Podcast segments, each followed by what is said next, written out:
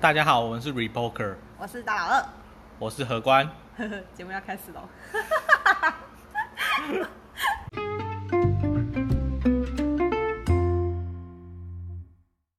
嗨嗨，又嗨回到了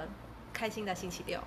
这礼拜呢，呃，我想要先问两两个特别的日子，关于美股，就是嗯昨天是九月十八号嘛，然后我看网络上就是一直在讨论一个节，我不知道是节日还是什么，他就是讨论说事务日事务日，嗯然后我就上网爬问了一下，是说像是什么呃指数，哎，期权指数，然后总共有结算对结算，但是我不能理解的是说结算对股市有什么影响，然后或是说做结算有什么意义，嗯哦或是对它对股市有什么，为什么大家讨论度这么高？诶、你知道什么是期货吗？不知道，不知道期货。对我只知道它很危险，哦，你知道它很危险。嗯它 是高风险投资工我具，先大概讲一个这个这个工具的由来啊。对这这工具一开始是， 比如说我是一个玉米的农民对哦，那因为我在种植这种农业产品的时候，有时候天气很不稳定啊，比如说什么飓风、台风啊，对或是那个产量，大家产量都会不一定嘛，对所以这个商品的波动很大。对那我就可能跟盘商谈好，就说，哎、一个月后，对哦，我用一百块卖一吨的玉米给你，对哦，就是一百块，所以不管到时候那个时候玉米的市价多少，嗯他都要用这一百块跟我买，对哦，所以如果市价是因为暴跌哦变成六十块，那我还是卖他一百块嘛，这样我就是赚，对哦，那如果市价有上涨嘞，可是我还是要卖他一百块，就是算赔，呃，对，某种程度上是算赔，对可是很多时候稳定是一件好事，对就是对农民来说，或者是对盘商来说，因为你很大的波动意味着你很多事情你没办法估算，对所以对他们两个而言都有好处，就是我把这个东西变价格买卖价格变稳定了，对哦，那这是传统的期货，对那股票呢，我也把它想象成，我现在有一只股票哦，假设是台积电，嗯我不知道它一个月后还是三个月后，对是多少钱。对那我一样就是约定说，呃，可能三个月后我用五百块卖给某一个人，对哦，这就是股票的期货。对那期货在到期日前，你可以跟别人交易，就是你可以随便卖给别人，对或是跟谁买这样子，哦。那在失误事务日的当天，会有四个这样子的指数或者是期货，对要做结算，对，结算就是他们当天要交割了，哦，就是说五百块，我要五百块卖给他，差不，多意思。嗯哎，那呃，通常而言，为什么会说这一天是特别的日子？因为期期货是它会有一个期货的价格，对价格跟现价会有落差。现价当是什么？就是当时的市价。对对对，我知道，哦，比如说，呃，假设台积电啊，因为我忘有点忘记台积电现在落在哪里。假设台积电400多四百六十三块，嘿，那它在没有结算的时候，台积电的期货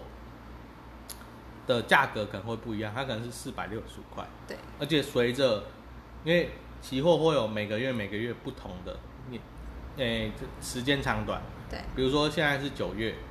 所以可能会有十月到期的期货，十一月到期的期货，十对二月到期的期货，大概可以推到最远到一年以后对哦。这些期货的价格都会不一样，嗯，波动性也不同。嗯通常来说，离到期日越近，价格会越贴近现价。对，到这样 OK 吗？可以，好，那如果说到到期日当天，然后离现价还有一段距离嘞，哼，到期日当天，然后比如说我现在台积电期，呃，现价是四百六十三块，对然后结果今天要结算了，对哦，结果现在价格还是四百五十块，哦，那这样怎么办？它会贴钱在吗？自己贴？它会在结束那个收盘的那个时候直接拉回来。直接拉回来直接拉回来，嗯，哦，因为你要跟现价要调整。通对当然，通常啦，通常市场运作良好的情况下，不会让它有价差，对因为有价差就意味有套利空间。对比如说，如果是你的话，你说啊，那我就买那个四百五的期货，对啊，啊，我买好几个，啊，对我到时候去交割，我是不是就可以获得那个中间的价差。对所以一般来说不太会有套利空间。对，可是套利空间的抹平是有人去造势，就是有人去去套利才会把空间缩小嘛。嗯，所以如果这一天开盘，呃，台积电期货是四百五十块，对，啊，这这一天开盘，台积电的现货是四百六十三块，对，他们互互相靠近，这互相靠近就会有很大的成交量，而且市场价格波动会很大。嗯，对，所以四五日因为有四个的这个东西同时要结算，对，所以这一天会成交量很大，然后会各种商品的波动也非常大。哦，对，它不，一定代表上涨或是下跌，嗯，可是只会代表说今天的行情可能会就是特别的有趣，或是特别的刺激。哦，对。那所以说，期货这种东西是是一样，是每天都会在那边就是开盘，然后就是有价哦格。，对，会。那这样它是要赚什么啊？它要赚什么？是什么意思？就是如果谁要赚要靠期货，因为我对我的认知说，期货它也是一个投资的工具，对，那它是要怎么获利，或是哦，呃，最早期的话，做这些的人，就对像我讲，比如说你是种玉米的，对所以你需要靠玉米的期货来作为避险工具，因对为你本身是卖玉米的啊，那对那个波动太大了，对所以你需要透过这个工具来帮你抹平那个波动，对所以它是一个避险工具。对可是它在避险的同时，它就有获利空间。比如说，呃，一样，下个月我的玉米期货到期嘛，在这中间价格可能是先上涨后下跌，对现价。那现价的波动会影响期货的价格哦，对，因为比如说我我刚讲玉米是一百块嘛，嗯比如说玉米暴涨，涨到三百块，现价三百块，哼那我这期货的成交价可能就是两百五或是呃两百八哼，对，那它后面如果又下跌了，那它它就会贴着现货下跌，而且随着你的现货跟期货的日期越来越接近，对它会越来越贴着呃现货的价格。哦，呃，我举例好了，期货的话有分十二月到期的跟对十月到期的，对假设。那玉米现在价格假设从一百飙到三百，对好，那飙到三百之后，十月的期货是到期日比较短的期货，所以它会比较贴着那个曲线，比如说它贴到两百八十块。对那因为十二月的期货是十二月才要交割，才要结算。那有一些人就会想说啊，那还很久啊，你现在标到三百也没用啊，因为我是要交割日、结算日才要买卖嘛。对好、那所以那个东西的商品波动就会比较低，比如说十二月的期货可能波动就只有涨到两百二，哦，对，就是你通过不同的商品了哦，解然后不同的到期日去去做，嗯那期货基本上就是做价差，哦嗯，因为我听美股是说一年有四次四五日，然后在三六九十二嗯，月的每个礼呃每第三个礼拜的星期五，对，然后这是我就是接触股票第一次遇到，然后大家就是讨论度很高，哦，对，哼，然后就是讲到说这跟四五日是不是有关系，然后就有人有人在群组就提出说，这不是关于期货吗？那跟股市有什么关联？哦，哼，对，那你刚刚把我所有的玉米都改成个股，比如说苹果。比如说，比如说那个特特斯斯拉拉，对你嗯就可以理解说为什么它会对股哦，市有影响。嗯，哎对，聊好，这是昨天发生的事情。那我们聊聊未来的，就未来的嗯是特斯拉的电池日。电池为什么这个讨论度也这么高呢？因为大家就疯狂的买特斯拉。其其实讨论度高的是那个 Elon Musk 他本人，对，就是他，因为他可能呼麻呼太多，所以很常就是做出一些出乎意料的对举动。嗯，那当然，他就把这个当做一个话题去炒哦，作他说会有意想不到的东西。对啊，嗯，他就在他的推特上讲，对，因为他都很喜欢讲一些狂言，比如说哦，我觉得我公司股价太高 了，他然后隔天就下跌嘛，嗯对啊，他就在推特上推这种奇奇怪怪的东西啊。对，哦，那呃，我想一下，那电池日是电池日是就是他们有点类似苹果的发布会这样，哦，他当然想要做出一个嗯呃经出乎出人意料的举动，或是呃对投资人或者是对这个消费者发布说我有一个新技术啊，大概是怎么样？哦，哦，那电池日应该就是跟电池有关，因为现在资讯很少，对所以看不到。哦，可是呢，我先讲早期，早期的特斯拉的电池供应商是呃国际牌的 Panasonic 的一八六五零的电池，一哇八靠六五连零这是都一个知道，一八六五零是一个电池的嗯规格了。嗯，那这个规格的电池供应商有很多家，大概我记得三星跟 LG 也有做，哼，然后，嗯、中国的话有一家好像叫什么火神还是什么也有做，对，然后以前是有山友，就是三洋，三洋也有做，嗯，后来三洋的电池部门被被国际牌买下来，哦，哦，所以后来都是国际牌在做。嗯那在一八六五零的这个规格上，嗯，哦我记得就是嗯国际牌的电池的能量密度特别大。对能量密度的意思是说，比如说同样一个大小的电池，对，可是呃，假设三星的可能是三千毫安毫安培，对，哦，那国际牌的可以做到三千四，嗯，这多四百就多很多了。哼，哦，尤其是像特斯拉，嗯你看它，它里面应该就装可能上千颗，哦，上千颗这样的电池，所以它的容量大小就差非常多。所以其实呃，以电动车来讲，最重要的是它的电池，电池啊，对啊，所以对于他们来讲是有点就是核心技术的发表会的概嗯念，，对，因为你要想说，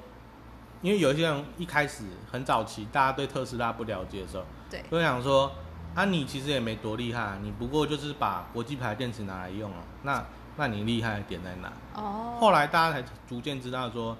包含它要让这个电池的衰退率比较低，要怎么怎么做研发对哦，还有它的串并联是怎么怎么通过电路的设计对去去串并联哦，然后你要让它的电压电流很稳，对，然后还有那么多的电池放在一起，你要怎么控制它的发热，这也是一个问题。哦，所以后来大家才发现说，哎，特斯拉它不是像大家觉得那种代工厂没什么技术的，就是把电池拿来对对用对这把样电池串在一起，然后就、嗯就就可以放放车上跑就。是它有经过计算跟研究这样，对对对对对。了解嗯，因为然后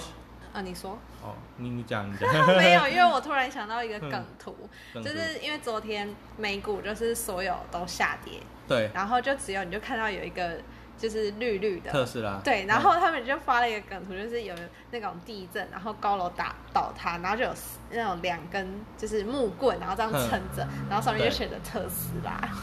然后想说就大家就一直开始狂笑，因为他说之前那两根原本是 Apple 跟 Google，嗯然后就后来这次两个都换成特斯嗯拉，哦，就觉得很好笑。没有，就是题外话。哎，你有你有发现说美股跟台股的涨跌的颜色不一样吗，有，所以看的时候会有一点错乱。 对，就是一开始就是看怎么全绿，然后嗯后来就哎它是上涨啊，嗯，其实就这台股比较比较不太一样。哦，所以是其实全世界都是呃绿色是涨，然后中国那红色边是我有点忘记了，因为台股这边是因为红色觉得喜气洋洋，哦，所以喜气洋洋就要是涨跌涨嘛，对那绿色就给它跌。可是就是那个国外那边觉得说红色是 warning 的那种，哦红色警戒的感对对觉对的那种对感觉所以红色应该是下跌。那为什么是他们绿色绿色上涨？为什么不是黄色 golden 啊之类的？黄色 哦？诶，其实我也不知道是不。 是觉得很有道理？好啦， 嗯，好，那你还要补充什么吗？关于电池？没有，我想到那个苹果发布会的事情。什么事？。我觉得你没有看苹果发布会 我没有，因为嗯我那时候就是有朋友在美国，然后因为他是果粉，哦， 然后呃，因为我在等 i 十二， 嗯，结果他就我就很期待嘛。可是，在发布会前一天的时候就有新闻，就是说有一个什么呃研究分析大师，然后对嗯推测说这一次绝对不会有 i 十二。艾斯尔好像下个月啊。对，然后我就跟那个果粉讲说：“哎、你帮我做懒人包。”他说：“你刚刚你要跟我一起看呐、然后嗯他在美国，你知道，然后我就说：“你疯了吗？那时候台湾凌晨一点呢、 然后而且我隔天还要上班。哦他就这样讲一讲之后呢，他就说：“好了，帮你做懒人包。”结果就五点起来，然后我就很期待到底有没有 i 十二，因为我超想换手机的结。果没有。结果他就说：“哎、那个发布会一开始就说没有 S 二了。” 然后我就说：“妈的，那我继续睡。”所以我就没什么看。有啦，哦我有看到，就是他说有一个那个叫什么 Apple Watch，这只蛮厉害的。哦对对啊然后还有 Apple 个 Apple Apple 加吗？还是 Apple Family 的那个，就是 Apple One，Apple 哦 Apple One One，对对对。我就只知道更新到这边。哦因为我我去年的时候，因为工作需要，我买那个 iPad Air 三代 iPad Air 是耳机吗？ ，iPad 是 iPad 哦对不平起板， 对，我以前平板是那个超超讨厌的苹果果的人，盲是不是对，果狗盲。超忙，因为我真的超讨厌苹果。好嗯，你可以继续说。然后那时候， 因为我手机是用安卓手机，对那接接头是那个 Type C 的对，哦。然后因为 Apple 是用 Lightning 接口，然后我就强迫症发作，就是对我觉得为什么我要有两个插头，然后我就很就每天都都在看着那个插头发发怒对，哦。然后我大概到今 年五月的时候，我忍不住，我就把我的平板卖 掉。对，然后我就想说，它到底会不会发布发布一个新款？呃因为那个 iPad Pro 旧版的对有点太贵了，对 iPad Pro 大概好像三万上下，对，对我就觉得啊太贵了，不想不想花那么多钱哼哦。那它这一次呢，发布了 iPad Air 四代对，跟 iPad 的诶八代七代八代对， iPad 八代，哼然后都把它产品线更新了。我应该会买 iPad Air 四代。那它的插头到底有没有换？有，它有换 iPad Air 四代有换，换什么？换成 Type C，哦，也换成 Type C 了对。它会不会之后 iPhone 也换成 Type C 的孔？这个就暂时不知道，可能两三年后，我觉得有机会。真的可哦？是你看它现在卖这个充电线卖那么爽，对，所以所以不好说这这个对他来说是一个很大的收入来市源场，对吧、啊，因为我觉得我现在在犹豫，因为我现在是、呃安卓系统嘛，对我从以前有智慧型手机开始，我就是一直用安卓嗯到现在，然后到今年我想说，好啦，来来点不一样的啦，嗯换、个苹果，然后就想到啊线啊耳机孔啊界面，然后我就觉得、啊、好烦哦、嗯因为像去年网络上有一张梗图，就是去年那个苹果的市值首度超过一兆美元，对但现在已经两兆多了。对那个时候首度超过一兆美元是一个，就是一个非常创举，因为这这是世界第一家公司这样做到。对然后就有人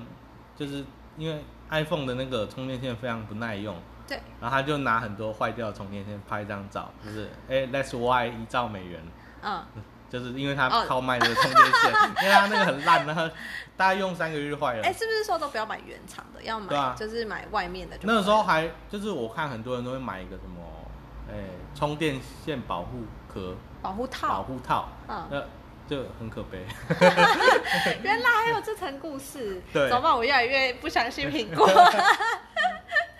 好啦，我们美股的话题到了这边，嗯我们要继续下一个话题。就是上礼拜我们在闲聊的时候，突然聊对到输入跟输出。对，好，大家想一下，我们要讲什么输入跟输出？不是你要你要重重新讲一下上礼拜聊到哪里？哦，好，这样没头没尾 的，就是哎、诶我们上礼拜聊什么？聊到这个啊，讲到是说，因为上礼拜好像是讲故事吧，对啊还是对啊什么？然后我就跟他讲说，我觉得呃，因为我自己本身也有做 podcast 频道，然后呃，最近就是整理那些资料，嗯，整理的非常的，我就算辛苦，我真的这样讲，因为原本不熟嘛，然后到就是慢慢接触这一块之后，我就觉得说，哎、还蛮好玩，但是也真的还蛮吃力的。然后我就觉得说，呃，虽然辛苦，但是我收获很多。最重要的是，就是我做这些资料，就是有进来之后，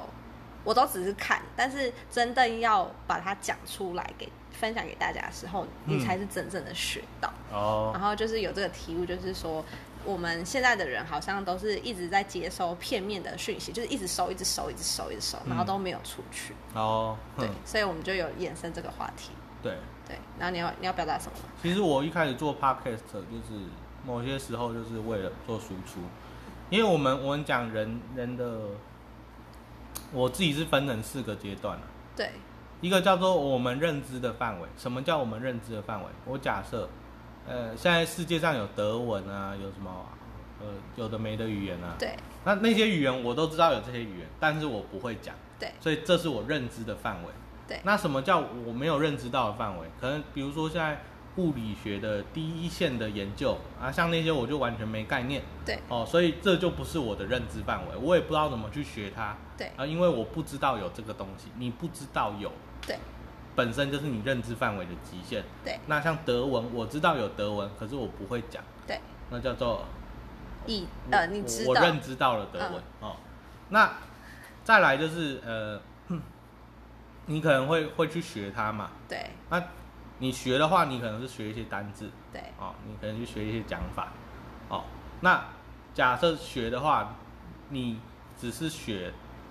你并没办法应用。对有些时候就是你知道对啊、哦那知道并不等于学会。对，哦，那嗯，那后面一层呢，就是呃，你可以把它交给别人，或是你完整的透过你自己的整理，对，你把它切碎，然后变成一个架构，对，然后用你自己的话阐述给别人听，对或是教给别人听，对，那个就是你内化的，对，内化的才是真正变成自己的东西。对，你记得的东西永远都会忘记，比如说。大家可能就不记得高中什么数学教什么，还是因为高我中的们都没有在应用嘛。对啊，你没有在应用，哼。可是你内化的东西，你一定就是你可以把它放在任何学科的任何范围里面。对比如说，呃，我刚刚讲期货这种东西嘛，对哦，我大概每讲一次，然后我就对这个东西可能更深入了解。印象会更对深。哦，那我能够把它把这个东西做举例，换成比如说其他案例的时候，对就代表说我对这个东西的理解越来越深了。对嗯，像以前美国有一个很有名的物理学家叫费曼，费曼，然后他有研发一个叫呃费曼学习法。嘿，怎么那学习？其实其实也很简单，就是他说你要你要确认自己有没有学会一样东西，找一个人来你就教。去找一个人来教，而且那个人要对这个不太懂。对嗯，就有点像那种白居易有没有？牢狱能 解，然后讲给完全不懂我的人我听这一次看到就是说，嗯他用很简单粗暴的方式，他就说，当你学习一个东西以后，就讲给你阿妈听啊，对如果你阿妈都懂的话，就代表你是真的会的。对，嗯就两妈 来啊。对，嗯所以这个就是输出的好处，就是你输出的时候，你会化成你自己的话，或是你自己的语言，对把它架构化。对哦所以它就变成你的乐高乐高拼图。对，哦，你可以把它组合成任何形状任何你的想时要候，的，就是你内化的知识对，哦，它才会真正变成你自己的养分。我觉得这很重要哎，因为现在其实很多新闻啊、嗯 YouTuber 啊，就是充满教育性，然后我很喜欢看这些东西，对但每次看完之后，我就觉得哎、我好像学到东西，但是你隔一天之后就嗯忘了。所以就是没有经过脑袋去思考或者是应用的话，其实你接受再再多，其实最后可能百分之十或五残留在你的脑袋这样而已。因为呃，我讲一下，就是很多时候大家会进到一个，呃，有矛盾的知识偏误。对什么叫有矛盾的知识偏误？就是如果你看书或者你看 YouTube，然后你看到两个不同的观点在不同的频道上，如果你没有认真想，你搞不好两个你就哦很赞同，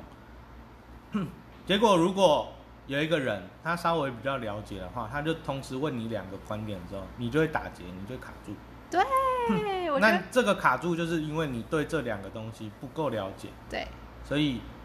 你在知识上你会打结卡住。对，大概是这样。我所以说，我觉得，呃，不用急着说一直想要吸收很多东西，你不如就是停下脚步，就是你选择一个东西，然后你去了解，然后慢慢来。或是你整理你现有的东西，对然后你把它，嗯，做一个架构，然后你想象说，我要写一本书，写给完全不懂这件事情的人，对然后你在写的过程中，你就会发现说，哎，这边我竟然我以为我会了，可是事实上我没有这么了解，我再去查查资料，对然后你就会重复在这个过程中，你就会把你原有的知识打碎，重新吸收，我觉得方法有很多种，欸像是会你会写网志嘛，嗯，对，然后或是像我会写写日记，或是我喜欢讲给别人听，就是自己吸收完之后，哎哎、哎快点听我 讲话，听我讲话，然后你就会对站在那边，然后其实你听不懂也没关系，我就是想讲话。哦，对啊， 对啊，就是可以找朋友练习，或者是说写把它写下来，嗯或是像我们一样，就是互相聊天，然后聊一下最近有什么知识，然后就突然一个问题就，哎，那就是你会提一个反面，然后就突然就嗯被打枪，然后你就会发现说啊，原来你对这件事情其实也没有很了解。然后你可以找一个很会反向思考的人对啊，就像你啊，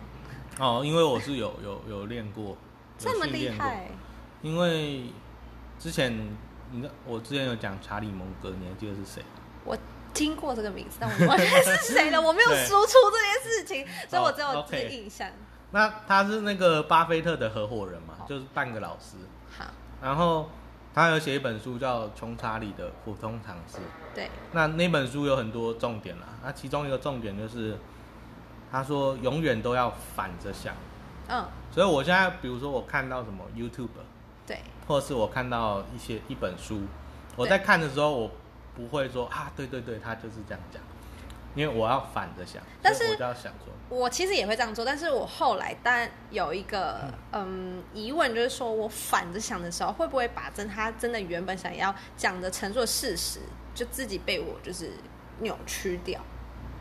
扭曲掉吗？对，就是假如说，因为我现在也会下意识，假如说像现在政府做了什么事情，我就反正想说，嗯，那它是不是呃有别的用途？就是好，假如说像最近那个什么美美美国猪猪美国猪开放来台湾，对然后但是他们就是觉得说都是要舔那个什么美国爸爸的尾巴之类的，然后我就会什么想尾说，巴？呃， 不要这个。好，然后我就会想说，是大家舆论一路一面的导向这个观点，我就会想说，那说不定嗯，内幕不是这样，然后就开始就是有很多不一样的想法，然后自己衍生在自己的脑中。可是其实很多都是像是天马行空，或者是真的是完全没有道理的。哼，我比觉得如说比如像是，说不定是川普求我们买的啊、哦，之类的。那我们我们反着想的时候，你要想就是有没有蛛丝马迹是符合你的推断，哦，比如说川普有呃，比如说他拜托嘛，对，那他对台湾有没有更友善，或是说啊台湾我就跟你建交好了，拜托跟我买一下那个那个美国猪肉，这样就对一件事情就必须到非常抽丝剥茧的一直去了解，对啊，那这个过程中你就在训练了，你就在反训练向一自直己，然后就变成说想我法每提一个例，每提一个想法，一个反面例子，我就再去找，然后变成说一个新闻永远纠结不完。哦，不用啊你就就觉得哦到这边够了就好，其实你也不用想太多。对，就有时候我就看一看，就觉得说，好啦，嗯我不要再自己阴谋论啊，嗯或是一直在那边反面就是打击他，就是找我自己有兴趣的东西。因为如果我先讲啊，就是反着想，不是，诶、不是毫无目的的反驳一个论点。对比如说，你就说啊，蔡英文就骗子，对好 end，那 都是，或是呃，民进党就是烂，说谎，糟糕，不行，哦，你就完全封闭你的你的想法。这个论点是不是反着想？这个只是你单纯就是你为了关闭了你的反而反对，为了反而反，而是你要就比如说现有的论点，比如说，诶、好，呃，蔡英文说他现在开放这个美国猪肉是因为那个什么机构的那个叫什么，呃，那个标准哦对是零点一 ppb 对哦，所以呢，他愿意开放，那就会有一些人就是持相反论点，对就说，哎，可是这个论点呢，呃，这个标准二零一二年就出来了。对，啊，你二零一二年的时候不是反反对美国牛吗、那为什么啊反现对在美国猪吗？嗯啊，这八年来国际标准也没调过啊。你说时空标时空背景不一样是不一样在哪里？希望你可以提个具体的对状况。那这样子的一套论述，就是符合说我们讲的反着想对的论点，就是你有举出一个具体施政，而对且这个具体施政是呃你目前没有看到说，哎，他有提出一个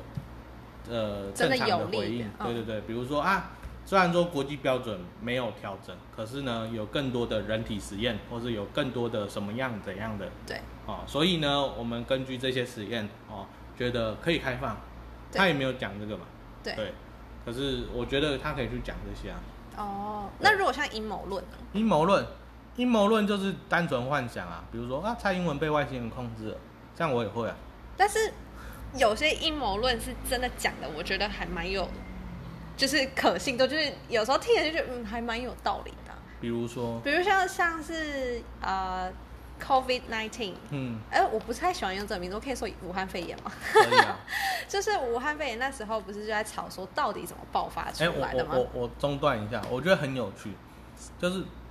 我们的听众有七成是中国人，啊，I don't care， 可是可是他们都没有留言骂我们。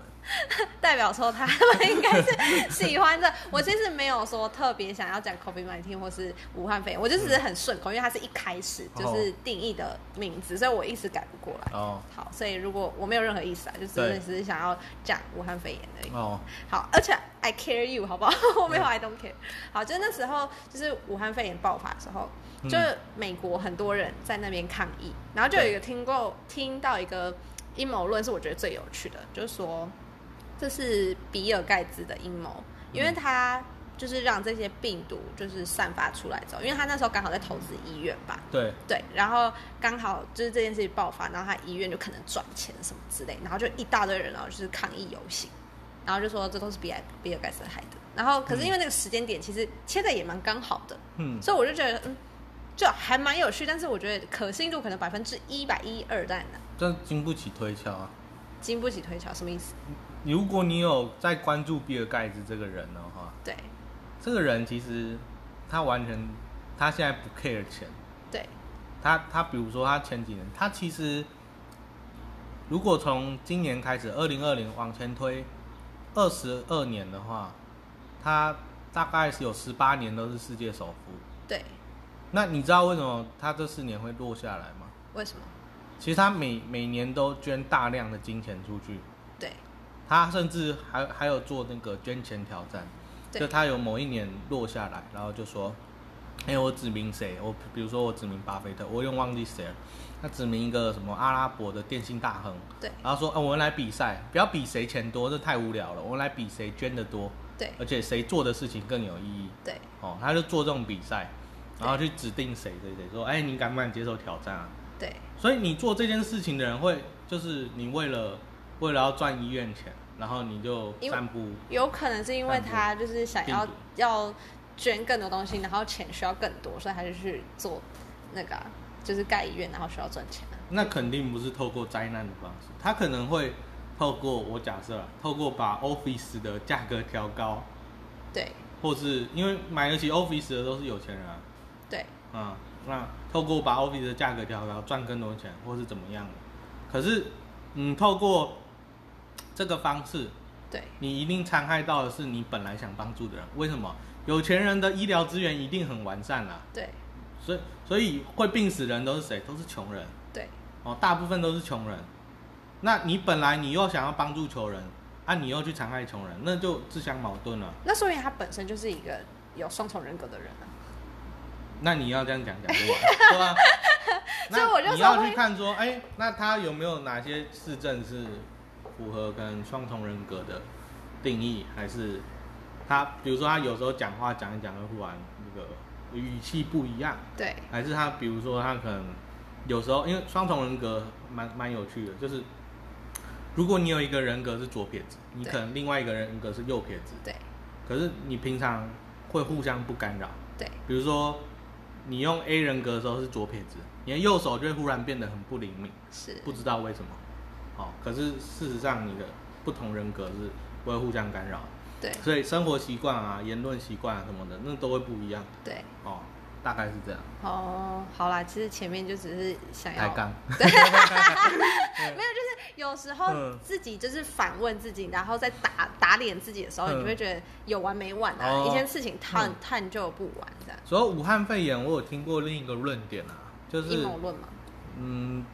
你说是阴谋论，我觉得反正这都还没有被证实嘛。对就是因为武汉那时候有建一个叫做武汉的生物研究室还是什么实验室我什知么道实验室嘛，他们有说那个病毒可能是从那边流出来的。对对，那当然我我有看一些那种报道，就是有说哎、它的轨迹怎么样怎么样，所以对流到那个海鲜市场嘛、对对对对野味市场那边，然后大概怎么样怎么样，就是他的讲法，我觉得可信度是有的，但呃，你要说最正确找也还没有，所以我可是我觉得说，哎、可能一半一半，哦，对，好吧，这其实让我想到一个问题，就是嗯我上礼拜很纠结，就是因为我自己要找很多资料对去讲述一些我 podcast 的内容，嗯，然后我就在 Google 搜寻的时候，就是最近找资料，假如说像是呃上礼拜那个美国的次务卿对来台湾嘛，对那他的主旨是为了要他他他他对外宣称是说要拜访李登辉跟什么另外一个李登辉不是挂了吗？对他就是要来拜拜，拜拜，对哦 就是呃悼念。哼，对，然后另外一个我忘记是什么原因了，反正就是也不是很很 care，就是大家没有把它当成一个话题，是因为他这次来不谈经济嘛，所以嗯大家好像这个新闻的篇幅就没有像捷克议长那么大。 哦，然后我就在思考说他为什么要来台湾，嗯然后再去看看美国的论述，然后我就是发现说，为什么我很常找到一些正面的论述，我比较不容易找到反面的论你述。说关于美国的吗？不是，就是任何事情，就是我只是以这个举例，就是说，诶，为什么这个次务卿的长来就是对台湾是友好的，美国就是对台湾友好？虽然说我知道这可能是跟政府有点关系，他希望我们看到是好的一面，对，但是当我想要去找这个负面的言论的时候，我就会觉得说，我们好像某种程度上，我们活在一个保鲜膜里面，你知道吗？就是我们看得到外面的世界，我也知道说这一定有负面的东西，嗯但是我就是觉得好像一直冲不破的那种感觉，嗯就是一直找不到说，诶，它反面是什么，或是来自各个地方的声音。然后变成说，你可能要再去看看别的杂志啊，就是你要一直翻，一直翻，一直翻，一直翻，然后永无止境，然后你也不确定说那个那个报道是不是正确所以的，你觉得被困在同温层里面吗？有一点有一点，对，就是关于在找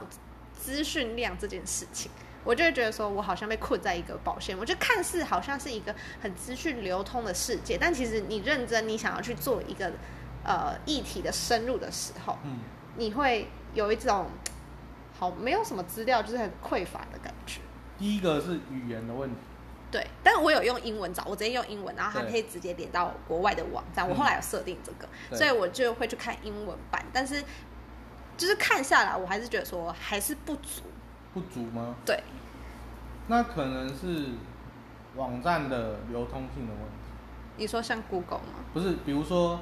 你用英文标题去找，对不对？对你肯定找到的都是新闻啊，或者什么，对而你看不到网友的讨论，对，所以你知道要去哪里看网友讨论吗？呃，像 Reddit 吗？对啊，那你有去 Reddit 看吗？我有下载，但是我没有，还不对太啊会用。如果你在 Reddit 看，你搞不好会看到不一样的言论，嗯，也说不定，对因为用不同的语言看会有不同的角度。对，我举个例子好了，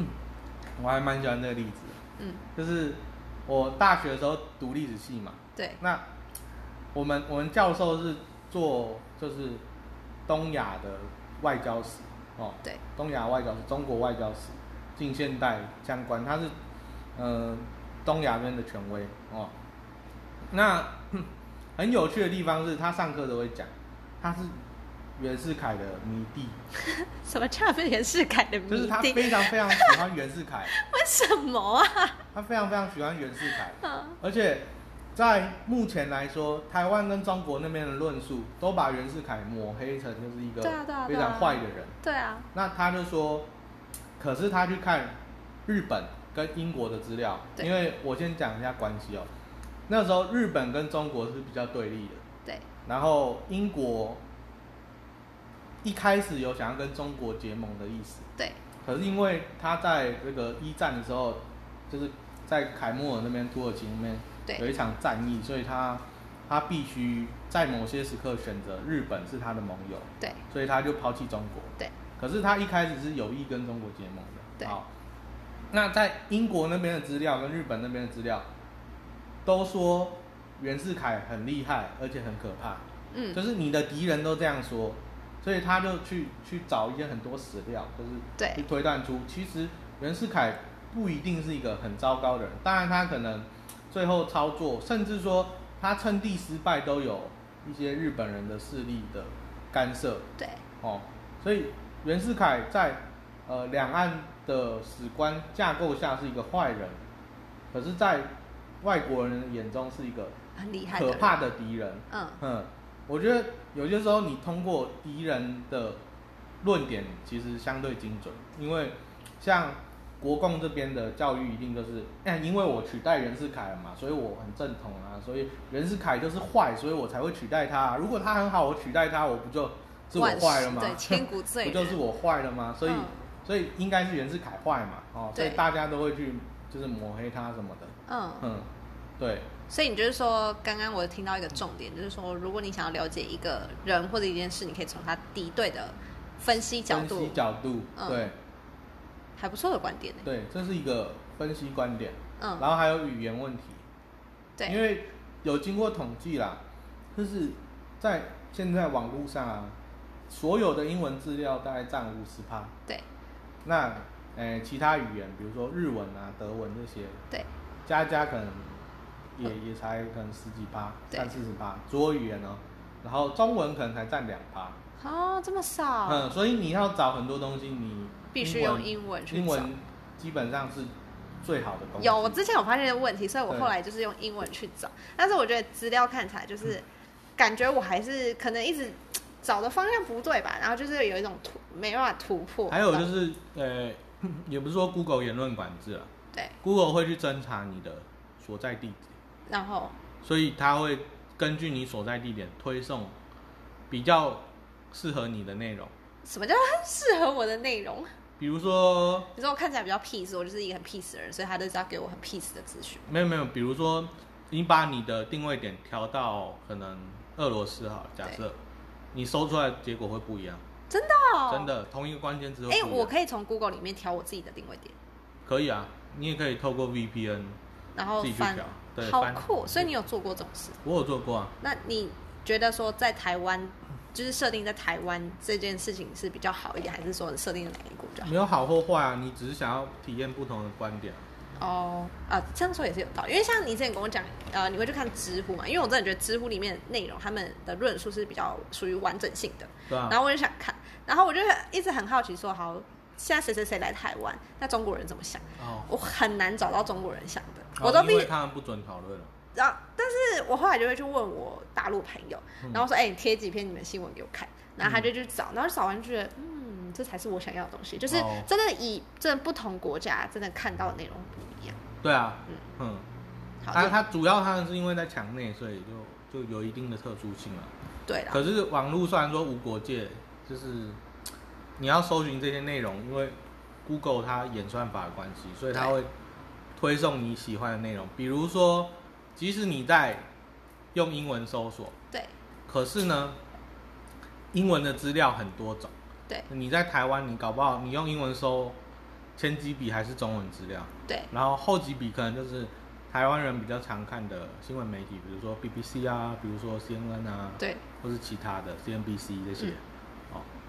，Fox News 这些，嗯可是你看不到美国以外的资讯，比如说欧洲人怎么想，但是你又不一定对了啊对啊解，对啊对吧？就是可能你要深入到呃他们国家的论坛，什么像我们的对对对 PTT 嘛，然后嗯是美国的 Reddit 嘛之类的。对，嗯，然后后来我因为这件事情，我就觉得说 Google 好坏，为什么他都给我一些就是只想他想让我看到东西。然后我就为了这个，就是跟身边朋友 murmur 一下，然后他就很认真的回我，他就跟我讲说，Google 它其实只是一个让你方便的工具，对啊，就是假如说你现在想要吃什么，它就可以告诉你最方便的东西。但如果真的你想要深入去了解什么，你就是必须从真的很多方的的资讯来完成这个事情。因为就是，诶、我觉得很糟糕的，也不是说糟糕啦，就是可以延伸出来，就是现代人我们去看这种推送啊、也算法的东西，比如说脸书，比如说 Google，甚至是那种什么 TikTok 对哦，这些东西，它都是推荐你最想看的东西，对，所以你只要点过一次，它就会记住。嗯，然后这其实不不见得是一件好事。对啊，因为我们知道，其实人在学习或是在